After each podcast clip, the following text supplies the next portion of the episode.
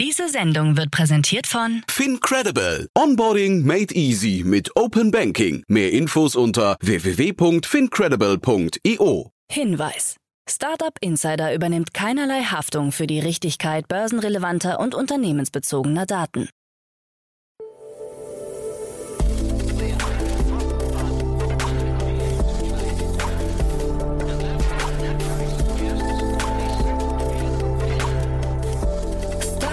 Insider Daily. Morgen Update. Einen wunderschönen guten Morgen und herzlich willkommen zu Startup Insider Daily. Mein Name ist Jan Thomas. Heute ist Montag, der 29. November und das hier sind heute unsere Themen. Die Aktien des Tonybox-Herstellers Boxin werden wohl ab heute gehandelt. Volocopter sagt seinen Spec-Börsengang ab. Gorillas hat jetzt offiziell einen Betriebsrat. Teil verkauft sein Business wegen des zunehmenden Drucks von Apple AirTags. Und Elon Musk erklärt, warum Tesla in Grünheide auf die Fördergelder verzichtet. Heute bei uns zu Gast im Rahmen der Reihe Investments und Exits mal wieder Carlo Schmidt von Cherry Ventures. Und wir haben über zwei Fintech-Unternehmen gesprochen, die so ein, ja, ich würde sagen, beide irgendwie im erweiterten Retail-Space oder E-Commerce-Space unterwegs sind. Ist auf jeden Fall sehr spannend, kommt auch sofort nach den Nachrichten mit Anna Dressel. Kurz wie immer der Hinweis auf die weiteren Folgen heute. Um 13 Uhr geht es hier weiter mit Christopher Oster. Er ist der CEO und Co-Founder von Clark. Und da habt ihr vielleicht mitbekommen, Clark ist jetzt ein Unicorn. Da gab es eine erweiterte Finanzierungsrunde. Aber wir haben auch gesprochen vor dem Hintergrund der Übernahme der Finanzen Group, einer der führenden europäischen Plattformen für Lead-Generierung in dem Bereich. Und ja, es ist ein sehr spannendes Gespräch geworden. Ziemlich ausführlich, würde ich sagen. Aber ich glaube, das ist es wert, wenn man ein Unicorn zu Gast hat. Und nicht minder spannend dann das Gespräch um 16 Uhr mit Sebastian Blum. Er ist der Co-Founder und Partner von Greenfield One und ja, da geht es um den gesamten Kryptospace. Also Sebastian und sein Team sind komplett da drin. Greenfield One ist ein Kryptofonds, der gerade 135 Millionen eingesammelt hat. Und wir haben natürlich sehr, sehr ausführlich über die Trends im Kryptospace gesprochen. Wie kann man eigentlich gute Tokens oder gute Coins identifizieren und zwar vor allem sehr früh identifizieren? Und wir haben natürlich auch über NFTs gesprochen. Auch das natürlich das große Thema der Stunde. Und in all diesen Bereichen ist Sebastian total drin. Also ein mega cooles Gespräch. Das dann, wie gesagt, um 16 Uhr. So, damit genug der Vorrede. Wir gehen rein in die Nachrichten. Kurz wie immer vorher nochmal ganz kurz die Verbraucherhinweise. Werbung.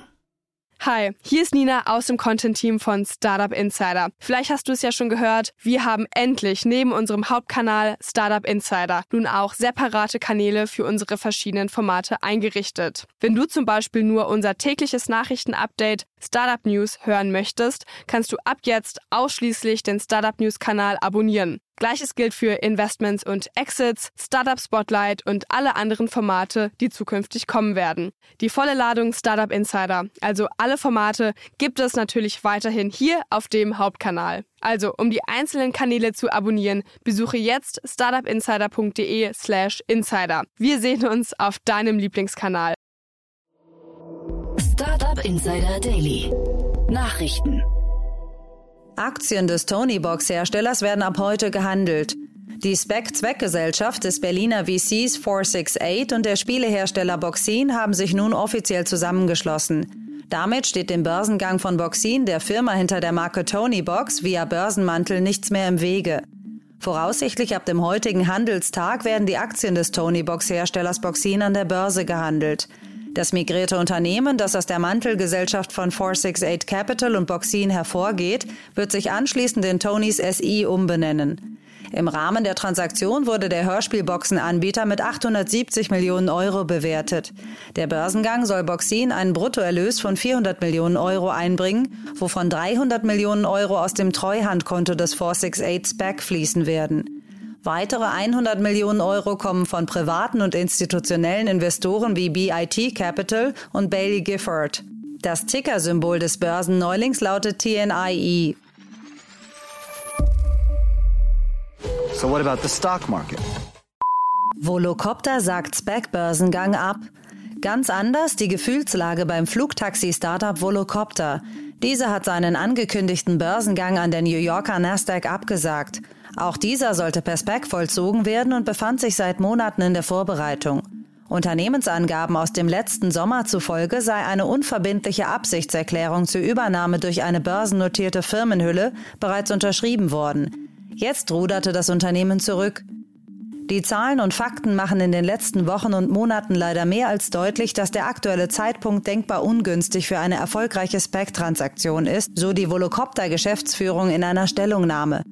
Insbesondere den Seedmatch Crowd-Investoren stößt diese Meldung sauer auf, da ihnen Volocopter die Darlehen im Juni mit Wirkung zum 31. Dezember 2021 fristgerecht gekündigt hatte, ihnen aber nach Protesten eine Beteiligung in Höhe ihrer bisherigen Anteile am SPEC zugesagt hatte, sofern dieser bis Jahresende initiiert würde. Nach heutigem Stand bedeutet die Absage des SPEC-Deals für die ca. 750 Kleinanleger, dass sie so gut wie leer ausgehen werden. We did it. We did it.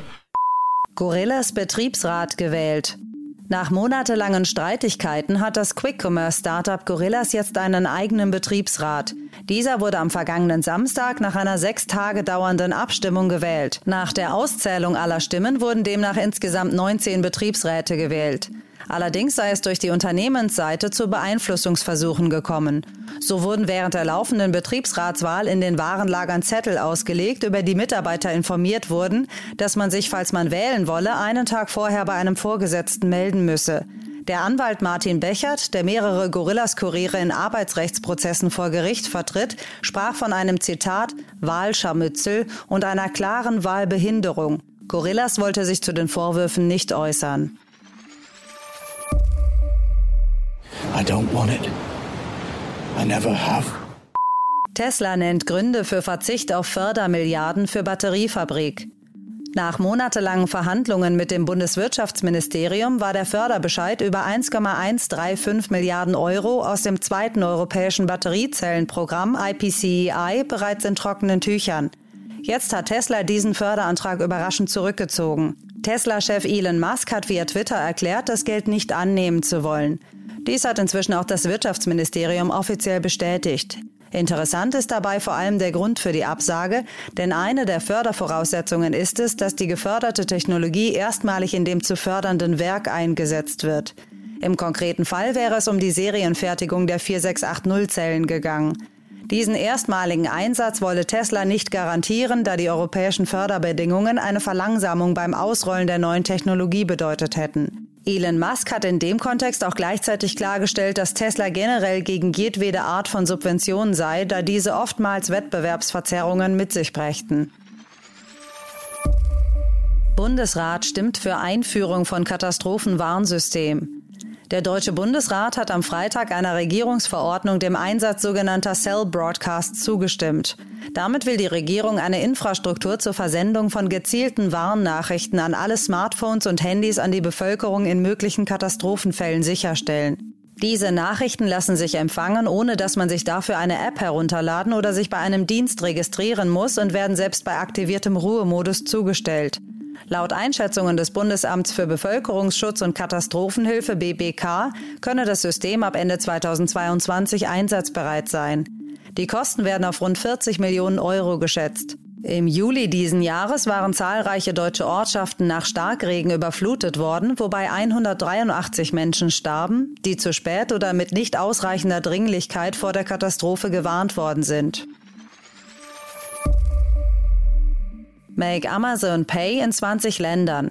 Der internationale Aktionstag Make Amazon Pay, der am Black Friday stattfindet und Mitarbeiter Amazons zur Niederlegung ihrer Arbeit auffordert, findet in diesem Jahr in 20 Ländern statt. Darunter in den USA, Bangladesch, Spanien, Indien, Frankreich, Italien und Großbritannien. Das gab die Gewerkschaft Verdi bekannt. Laut Amazon Workers International haben sich die Streikenden in Deutschland unter anderem für eine entlassene Vertrauensfrau in Polen eingesetzt, die der Arbeiterinitiative angehörte. Übergeordnet geht es aber weiterhin um den Streit über die Anerkennung der Flächentarifverträge des Einzel- und Versandhandels sowie einen Tarifvertrag für gute und gesunde Arbeit. Der Fachgruppenleiter für den Einzel- und Versandhandel bei Verdi, Orhan Ackmann, konstatierte, dass der Konzern, anders als in Werbespots präsentiert, den Kolleginnen und Kollegen keine Wertschätzung entgegenbringt, sondern sie lediglich als Kostenfaktoren ansieht. Milliardengewinne und Dumpinglöhne sind zwei Seiten ein und derselben Medaille bei Amazon. Er forderte ein Ende der Steuervermeidung und Tariflosigkeit. Ein Amazon-Sprecher verwies darauf, dass die Löhne der Logistikarbeiter bereits im Sommer auf mindestens 12 Euro brutto pro Stunde plus Extras erhöht worden sind. I am warning you now. Apple warnt polnische Staatsanwältin vor Pegasus. Nachdem Apple Klage gegen den Spyware-Entwickler NSO Group eingereicht hat, bemüht sich das Unternehmen um proaktive Aufklärung und Warnung potenzieller Opfer von Pegasus. So hat Apple gerade die polnische Staatsanwältin Eva Wrożek darüber informiert, dass ihr iPhone von der Pegasus Spyware befallen war. Wrożek hatte im April 2020 eine Untersuchung einer Briefwahl in dem osteuropäischen Land eingeleitet, in deren Vorfeld es zu erheblichen Unregelmäßigkeiten gekommen sein soll. Auch hatte sie sich wiederholt kritisch zu den aktuellen Justizreformen Polens geäußert. Damit liegt die Vermutung nahe, dass Polen die Spionagesoftware im Einsatz hat, obwohl Pegasus offiziell nicht an Polen geliefert wurde. He's to be selling it. Tile verkauft sein Business. Das Unternehmen hinter dem Bluetooth-Tracker Tile wird verkauft. Für insgesamt 205 Millionen US-Dollar wechselt der Pionier für Bluetooth-Ortungsgeräte den Besitzer und geht an den Familiensicherheitsdienst Live 360.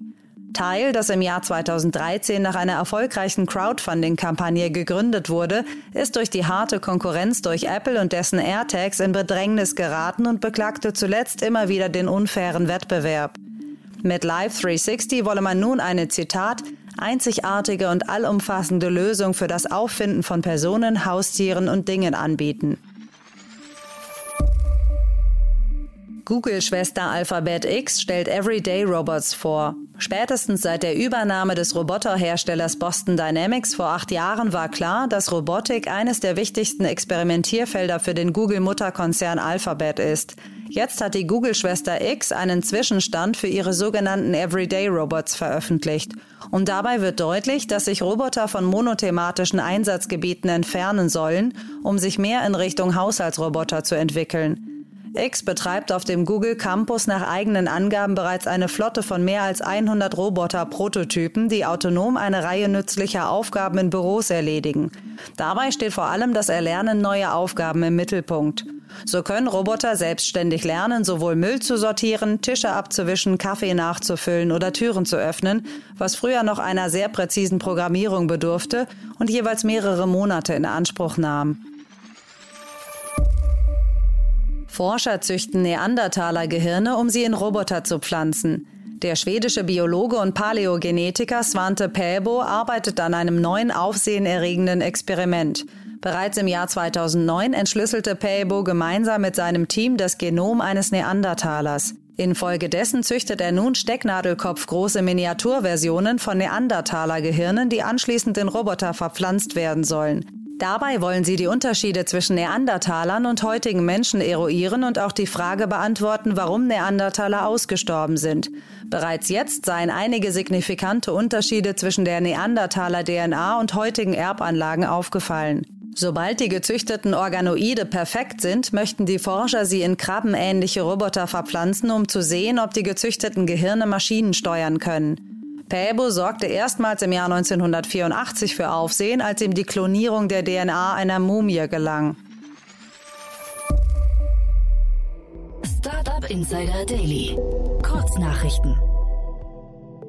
Wem an Weihnachten das Parfüm ausgeht, kann sich ab sofort 25 Beauty- und Lifestyle-Produkte dank eines Pilotprojektes zwischen der Parfümerie Douglas und dem Expresslieferdienst Gorillas innerhalb von 10 Minuten liefern lassen. Dabei handelt es sich vor allem um Geschenkartikel sowie Produkte des täglichen Bedarfs.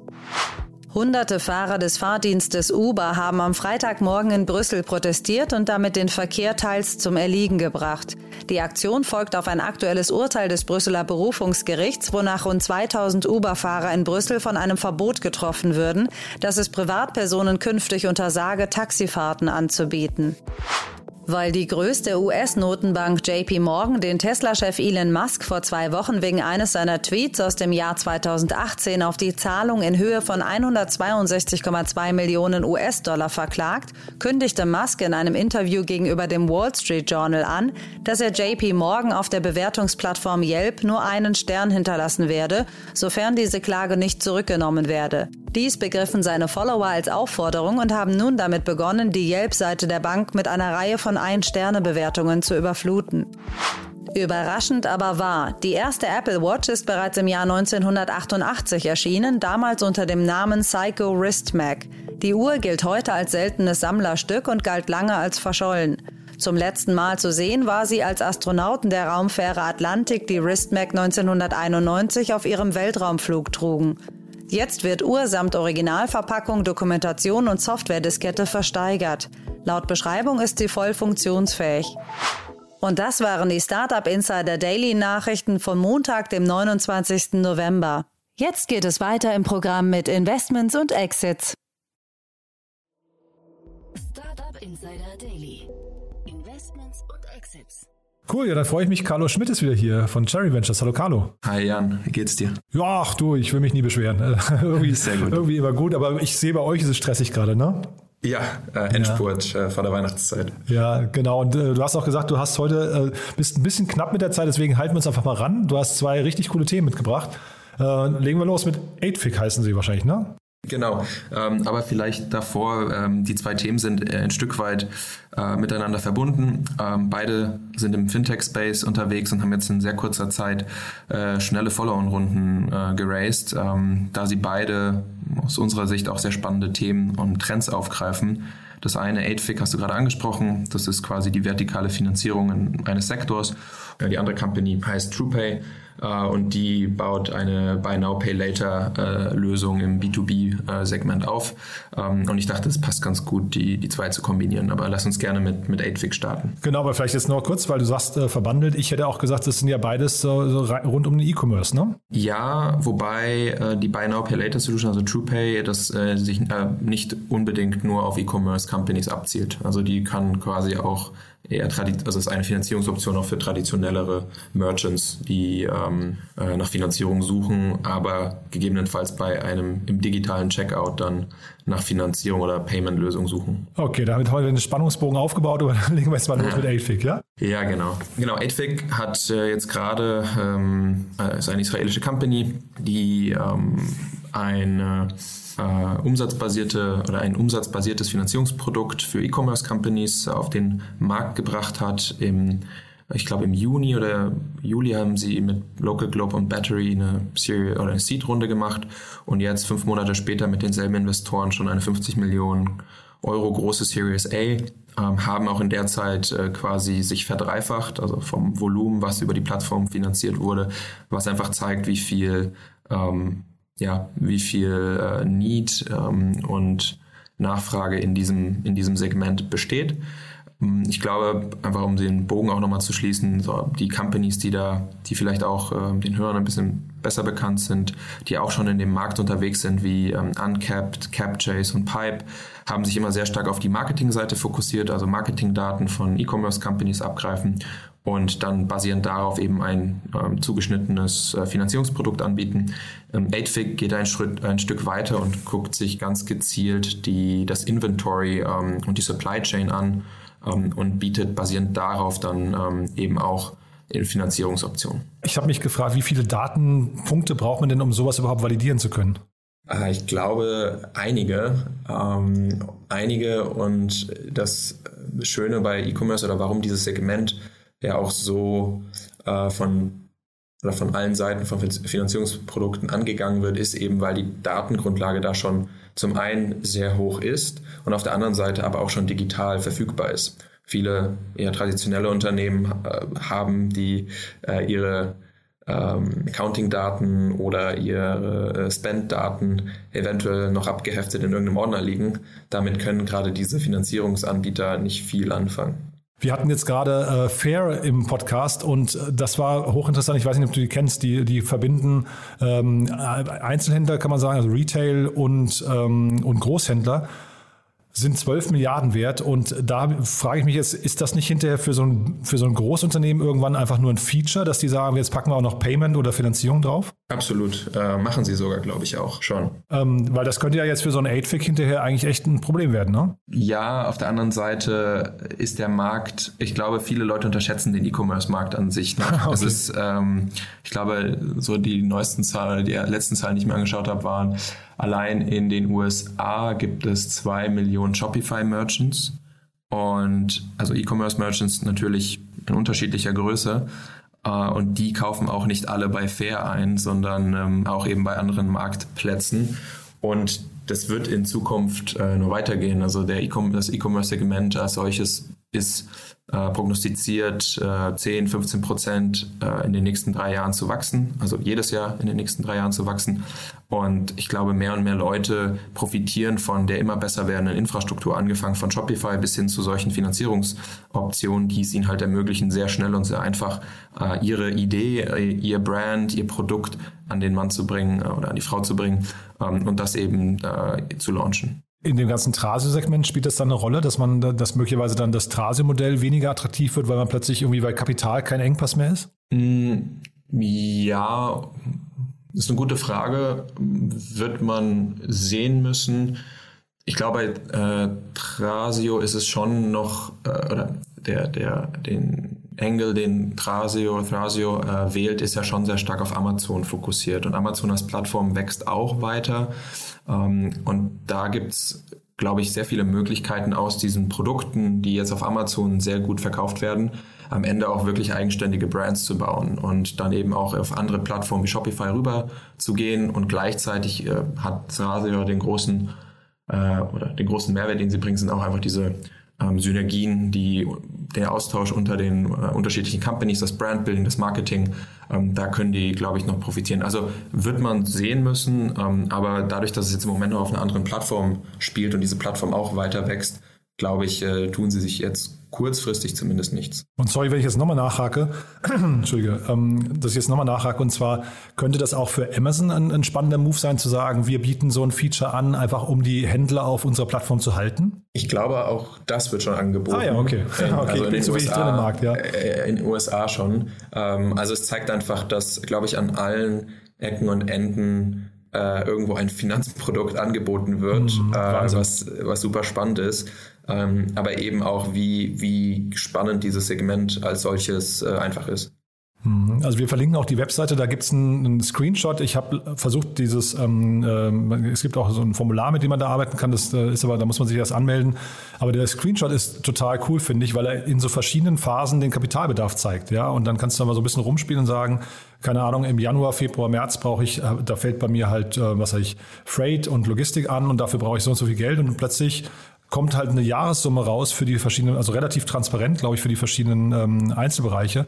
Und dann auf Basis dessen kannst du halt dann eben deinen dein, äh, Kredit, ich weiß gar nicht, nennt, man es Kredit, aber dein Working Capital. Ja, du kannst, du kannst es, äh, ich glaube, das ist dann nur Terminologie. Ja, ja. kannst du ja. dir aussuchen. Aber cool gemacht, finde ich. Also ähm, ja. gibt es das in Deutschland schon? Ist das ein Modell, was ihr momentan seht oder schon gesehen habt? Ist der Zug noch am Ankommen oder ist er schon abgefahren? Nee, nee, am Ankommen. Ich glaube, das ist so eine natürliche Weiterentwicklung, wie ich am Anfang gesagt habe. So gestartet ist alles auf der Marketingseite, weil Marketing ja immer noch das größte Bucket äh, der E-Commerce Companies ist, also die größte Kostenposition.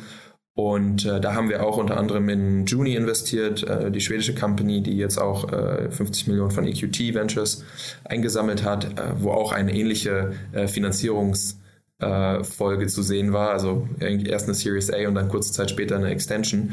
Und äh, die sind auch erstmal stark auf dieser Marketingseite unterwegs und helfen das eben äh, zu finanzieren. Und 8FIG ist halt spannend oder finden, finde ich, finden wir spannend, weil es eben nochmal einen Schritt tiefer geht und, noch, äh, und auch die Daten, die in, in der Supply Chain anfallen, äh, für sich nutzt und darauf basierend bessere und günstigere Produkte äh, anschneidet. Und genau was du gesagt hast, ich glaube, dieses, die, diese Granularität, wann welche Kosten anfallen, das sind Sachen, die viele E-Commerce-Companies beschäftigen. Und äh, 8 hat da, glaube ich, eine echt coole, coole Lösung gebaut und ich glaube, der Zug ist hier äh, definitiv noch nicht abgefahren.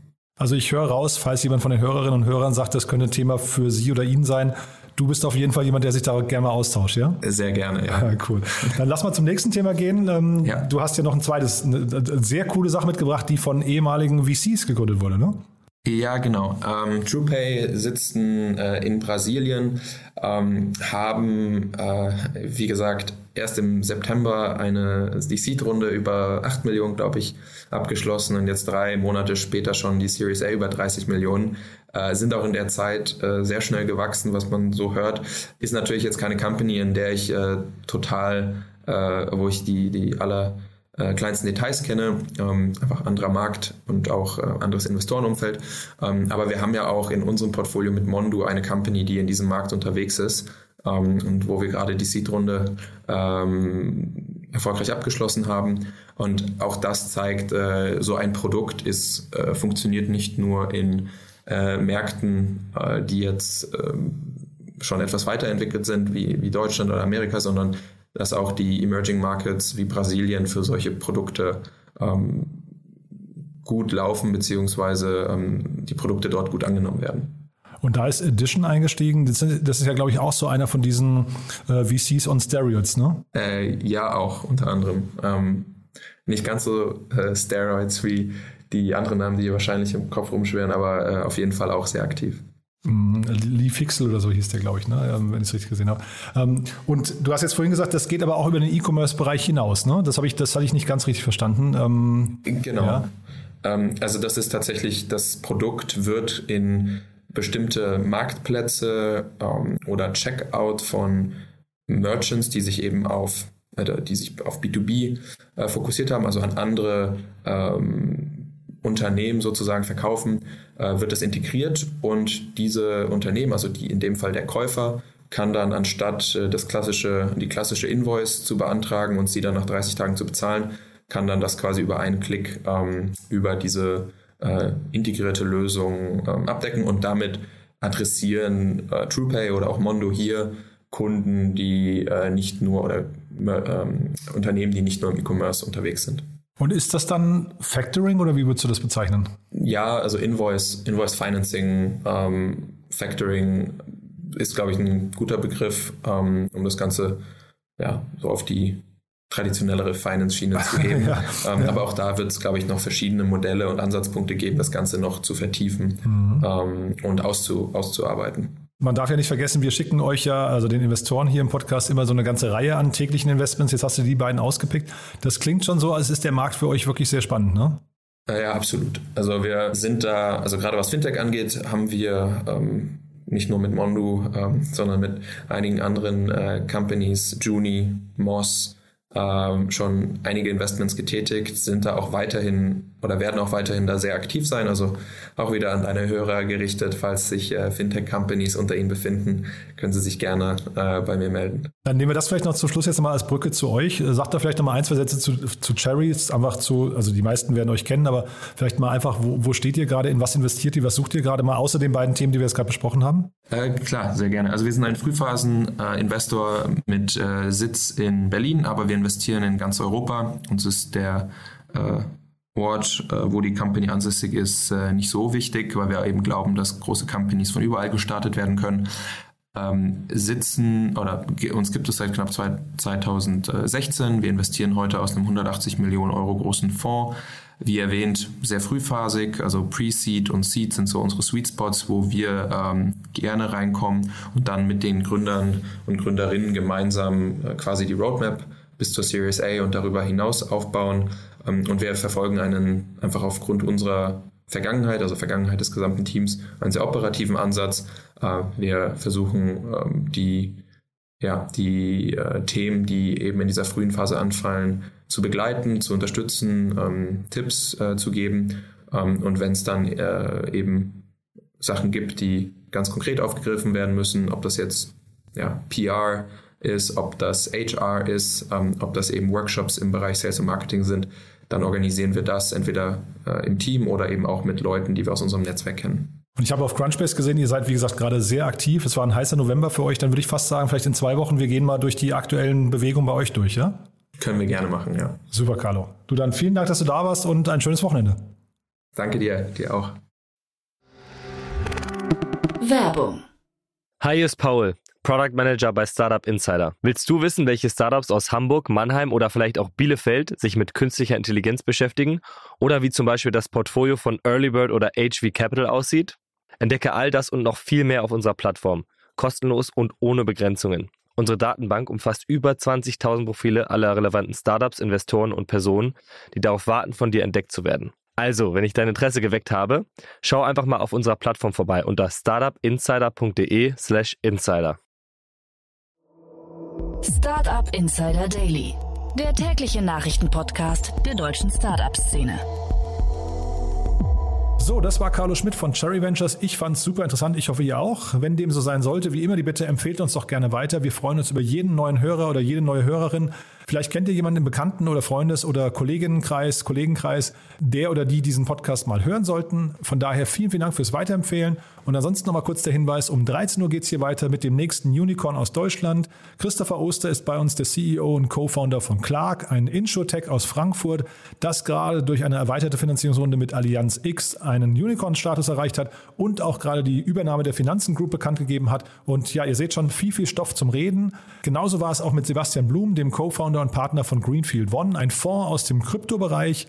Wir haben gesprochen vor dem Hintergrund des neuen Fonds. 135 Millionen wurden eingesammelt und wir haben natürlich gesprochen über alle möglichen Trends aus dem Kryptobereich. NFTs, Tokens, wie kann man eigentlich Gutes von Schlechten unterscheiden, wie kann man Fraud vermeiden und, und, und. Also sehr, sehr, sehr spannend, muss ich sagen. Habe ich viel gelernt und ich habe auch mit Sebastian ausgemacht, dass er auf jeden Fall demnächst wieder zu uns zu Gast kommt.